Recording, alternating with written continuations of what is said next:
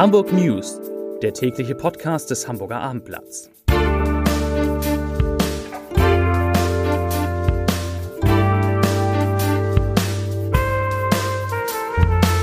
Moin, mein Name ist Lars Heider und heute geht es um die 79. Corona-Eindämmungsverordnung, die den Hamburgerinnen und Hamburgern nicht die gleichen Erleichterungen bringt wie den Schleswig-Holsteinern. Weitere Themen, der Streit um die Elbvertiefung eskaliert erneut. Mietverträge können per App geschlossen werden und morgen, ganz wichtig, vormerken, morgen liegt dem Hamburger Abendblatt der gedruckten Fassung der Küchenkalender für 2023 bei. Der ist unglaublich beliebt und deshalb lohnt es sich morgen, das Hamburger Abendblatt zu kaufen. Lohnt sich sowieso, aber morgen ganz besonders. Die Themen des Tages, darüber sprechen wir gleich. Zunächst aber die Top 3, die drei meistgelesenen Themen und Texte auf abendblatt.de.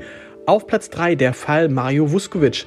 Ein Doping-Experte klärt auf. Auf Platz 2 Rentner überschlägt sich beim Einparken in die Garage. Und auf Platz 1 Elfjährige vergewaltigt, Polizei nimmt 20-Jährigen fest. Das waren die Top 3 auf abendblatt.de.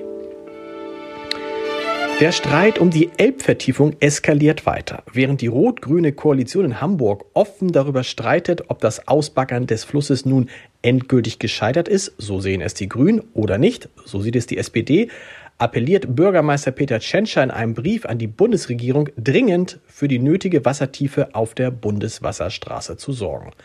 Am Streit um den Einstieg der chinesischen Staatsreederei Costco beim Hamburger Containerterminal Tollerort sei schließlich deutlich geworden, so Schenscher, ich zitiere, welche große, systemrelevante und wirtschaftliche Bedeutung die Bundespolitik dem Hamburger Hafen zuordnet. Zitat Ende.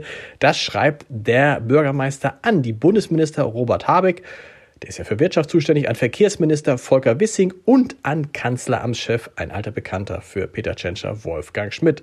Und Tschentscher betont in seinem Brief, ich zitiere noch einmal, leider müssen wir darauf hinweisen, dass die Funktionsfähigkeit des Hafens bzw. seine seewertige Erreichbarkeit durch ein unzureichendes Sedimentmanagement akut beeinträchtigt wird. Zitat Ende. Die Geschichte ist damit noch nicht zu Ende. Der Hamburger Senat hat die Corona-Eindämmungsverordnung mit wenigen Anpassungen erneut verlängert. Damit gelten die bisherigen Regelungen bis zum 14. Januar fort. Das teilte die Gesundheitsbehörde heute mit. Die inzwischen 79. Eindämmungsverordnung tritt morgen in Kraft. Insgesamt gibt es bekanntermaßen nur noch wenige Einschränkungen wie eine Maskenpflicht im öffentlichen Personennahverkehr.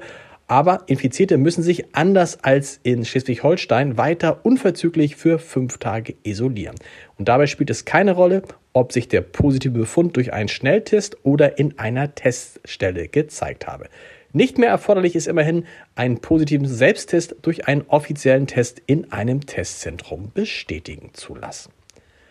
Ein eigener Garten, ein großer Balkon oder eine Dachterrasse, Ladestationen für Elektroautos, eine besondere App für Mieter, Carsharing-Station mit Details wie diesen wird das neue Quartier Eidelstädter Höfe beworben, das im Mai Richtfest gefeiert hatte.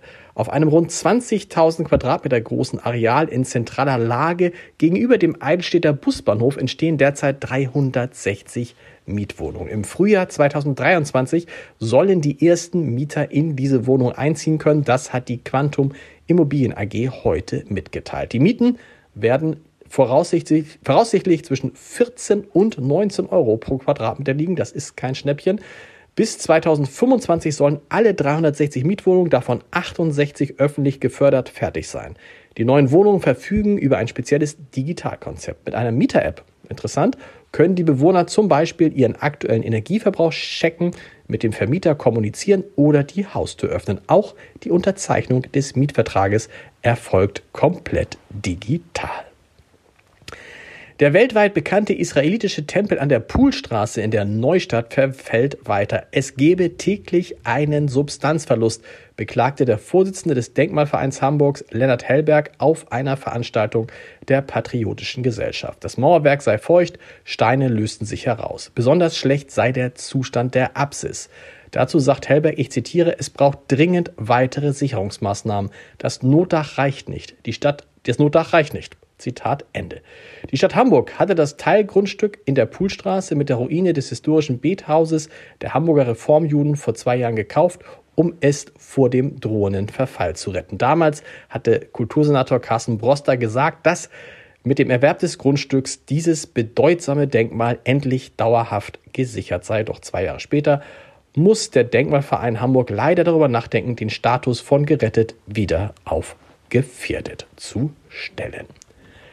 Zu den Podcast-Tipp des Wochenendes muss man ja sagen, viele gute Tipps in HSV, wir müssen reden, erklärt der Hamburger Sportmediziner Klaus Michael Braumann, welche Wirkung EPO als Dopingmittel bei Fußballer haben kann. Anders ist natürlich der aktuelle V beim Hamburger Sportverein. In unserem Weinpodcast Vier Flaschen geht es um Weine aus Neuseeland, Australien und Österreich, die alle von ein und demselben Winzer stammen. Es gibt eine neue Folge von unserem Podcast Ich frage für einen Freund. Da geht es ja um Fragen, die Erwachsene haben zum Thema Sexualität und als Gegenmodell sozusagen in unserem Podcast das Scholz-Updates ist Christoph Heusgen zu, zu, Gast. Der war zwölf Jahre lang der Außen- und sicherheitspolitische Sprecher der Bundeskanzlerin Angela Merkel.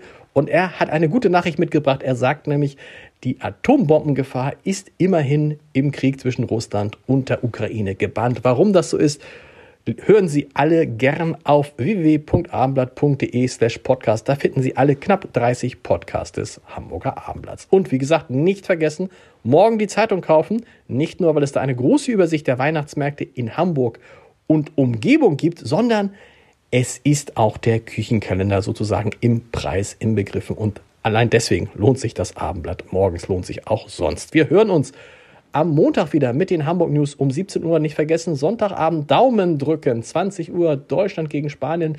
Sollte die deutsche Nationalmannschaft verlieren und ausscheiden, wäre es das erste Mal, dass ein deutsches Team schon nach dem zweiten Vorrundenspiel bei einer WM chancenlos wäre. Aber davon gehen wir mal nicht aus.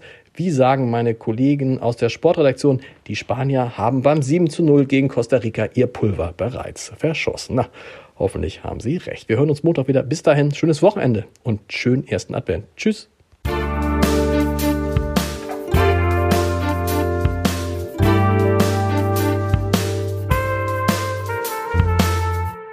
Weitere Podcasts vom Hamburger Abendblatt finden Sie auf abendblatt.de slash podcast.